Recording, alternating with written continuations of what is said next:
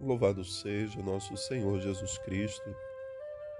Irmãos e irmãs, hoje, quinta-feira da primeira semana do tempo comum, continuamos acompanhando Jesus no início do seu ministério.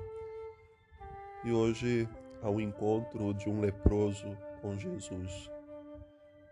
Os leprosos, por causa da doença, eram excluídos, não podiam ficar com a família, não podiam entrar na cidade, não podiam entrar no templo, viviam em regiões distantes, se vestiam com uma roupa diferenciada, tocavam sininhos e deveriam gritar se se aproximassem da cidade ou de alguém impuro, impuro.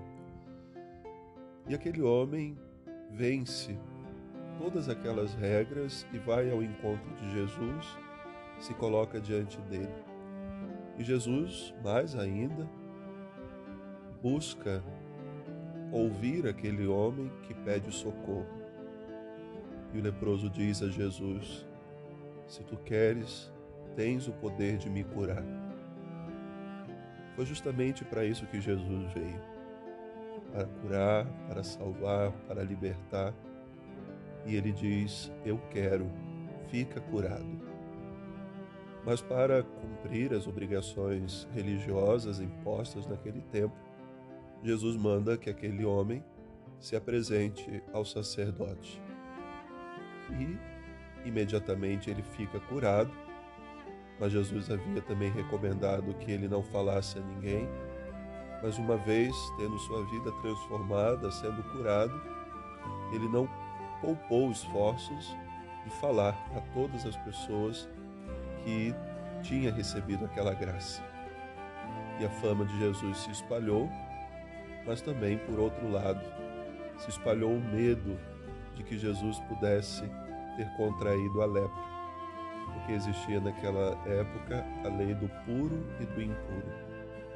Se eu me aproximo de alguém que está impuro, se eu como alguma coisa que está impura, se eu tenho contato com alguma coisa que está impura, eu me torno impuro. Logo, todos julgaram que Jesus estava impuro porque havia entrado em contato com um leproso.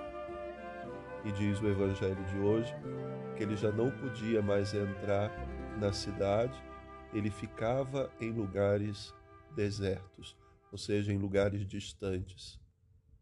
Pensemos, eram os mesmos lugares que ficavam os leprosos. Fizeram com Jesus a mesma coisa que fizeram com os leprosos. Colocaram para fora. Jesus aceita isso com tranquilidade. Pouco a pouco ele vai retornando, mas ele assume também esse lugar.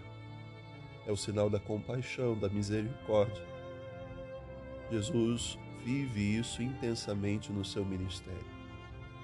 E é essa graça que nós devemos pedir sempre para a nossa vida cristã. Estar a serviço das pessoas, muitas vezes nos identificando com elas, enchendo-nos de compaixão, de misericórdia, e às vezes até sermos julgados por termos feito o bem mas não podemos nos cansar nunca de pedir a graça de ter um coração semelhante ao coração de Jesus, que tem esse amor imenso por todas as pessoas. E essa graça que eu convido você nesse dia a pedir também, para que juntos nós possamos crescer. Crescer sempre mais no seguimento de Jesus, fazendo a vontade dele em todos os lugares. Boa oração. Deus abençoe.